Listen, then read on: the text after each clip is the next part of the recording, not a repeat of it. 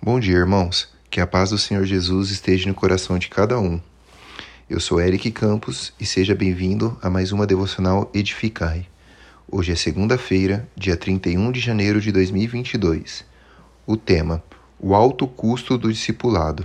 Está em Lucas, capítulo 9, do versículo 57 ao 62, que diz assim: Quando estavam andando pelo caminho, uma pessoa declarou a Jesus: eu te seguirei por onde quer que andares. Mas Jesus replicou-lhe: As raposas têm suas covas, e as aves do céu têm os seus ninhos, mas o filho do homem não tem com onde repousar a cabeça. Entretanto, a outro fez um convite: Segue-me. Ele, contudo, argumentou: Senhor, permita-me ir primeiramente sepultar o meu pai. Todavia, insistiu Jesus: Deixa os mortos sepultarem os, mor os próprios mortos. Tu, porém, vai e proclama o reino de Deus. Outro ainda lhe prometeu: Senhor, eu te acompanharei, mas deixa-me primeiro despedir dos meus familiares. Ao que Jesus lhe asseverou: Ninguém que coloca a mão no arado e fica contemplando as coisas que deixou para trás é apto para, para o reino de Deus. A vida com Deus é algo maravilhoso, mas nunca nos foi escondido que é necessário renúncia. E aquele que não toma sua cruz e não me segue também não é digno de mim. Mateus 10, 38. Assim como também não nos foi prometido que seria um mar de rosas. Eu vos preveni sobre esses acontecimentos, para que em mim tenhas paz. Neste mundo sofrereis tribulações, mas tende fé e coragem eu venci o mundo. João, capítulo 16, versículo 33. Através desses versículos e tantos outros, Jesus nos ensinava a respeito da vida do reino. A vida de um discípulo, de alguém que entendeu o que é o reino de Deus e, de, e deseja ser trabalhador dele, custa muito. Não que devemos pagar o ingresso para entrar ou uma mensalidade de membro, mas é necessário avaliar todas as implicações que estão atreladas a essa escolha. Se estivermos mais preocupados com o nosso bem-estar e de nossa família, carreira profissional, realizações pessoais ou qualquer outra coisa acima do reino, é sinal que não estamos aptos para a função. Os versículos 59 e 60 por um bom tempo me geraram dúvidas. Afinal, por que Jesus não permitiu que aquele rapaz sepultasse o próprio pai? Será que para seguir a Jesus é necessário romper vínculos com a própria família? E o luto? Conforme as tradições e rituais fúnebres observados no judaísmo, se o pai daquele homem já estivesse morto, ele não poderia estar ali no meio do caminho deveria estar se ocupando de todos os detalhes e cerimônias que envolviam o sepultamento judaico naqueles dias. O que o homem pede, na verdade, é um tempo para ficar em casa até que seu pai morra, para depois, mais maduro e livre de certas obrigações, poder avaliar com calma as vantagens e desvantagens de, aceita, de aceitar o convite de Cristo. Uma vida de lamento pela escolha feita de servir a Cristo também não cabe ao discípulo, imaginando como seria a vida se não fosse crente, e seus diversos desdobramentos. Precisamos ter a, a mesma postura do apóstolo Paulo quando disse no capítulo 3 de Filipenses: Mais do que isso, compreendo que tudo é uma completa perda quando comparado à superioridade do valor do conhecimento de Cristo Jesus, meu Senhor, porque decidi perder todos esses valores, os quais considero como esterco, a fim de ganhar a Cristo. Todavia, o que para mim era lucro, passei a considerar como prejuízo por causa de Cristo.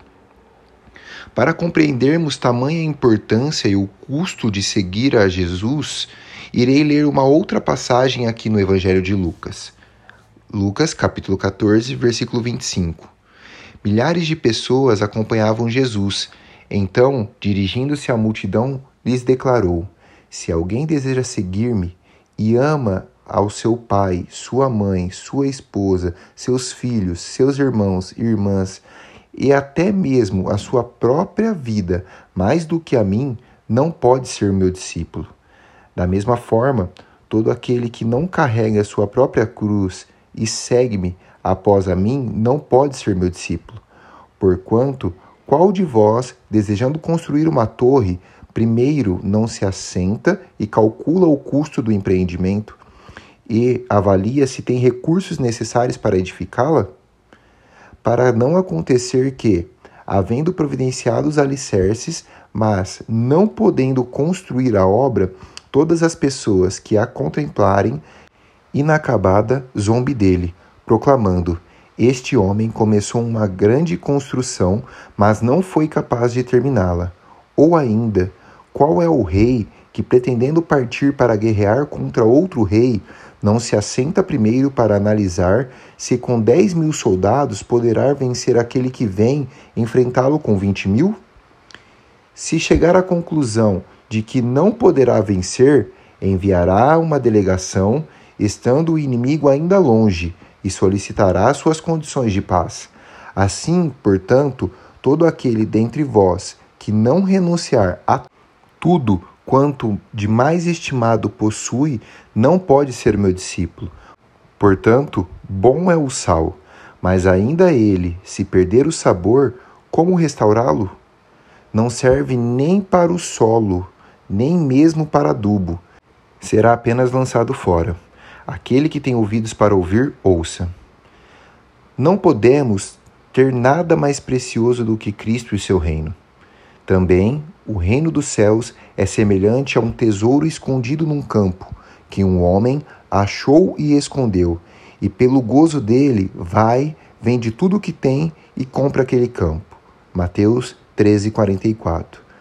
Mas então, o chamado para ser discípulo é um convite ao sofrimento?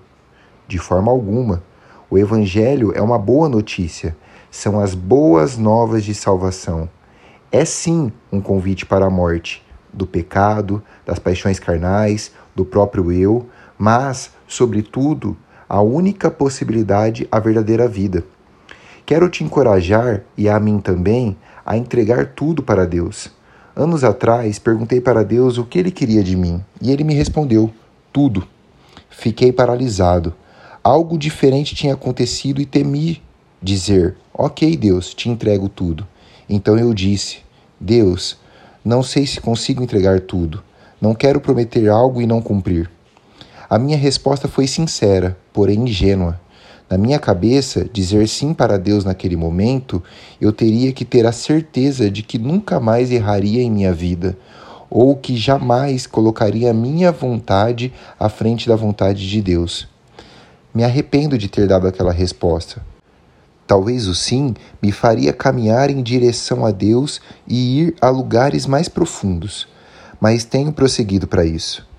O pastor Mike Williams compartilhou que uma vez Deus disse para ele: Mike, ou eu tenho tudo de você, ou eu não tenho nada.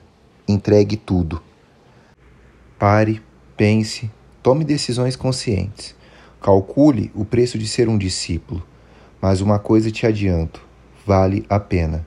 Que Deus te abençoe. Um grande abraço.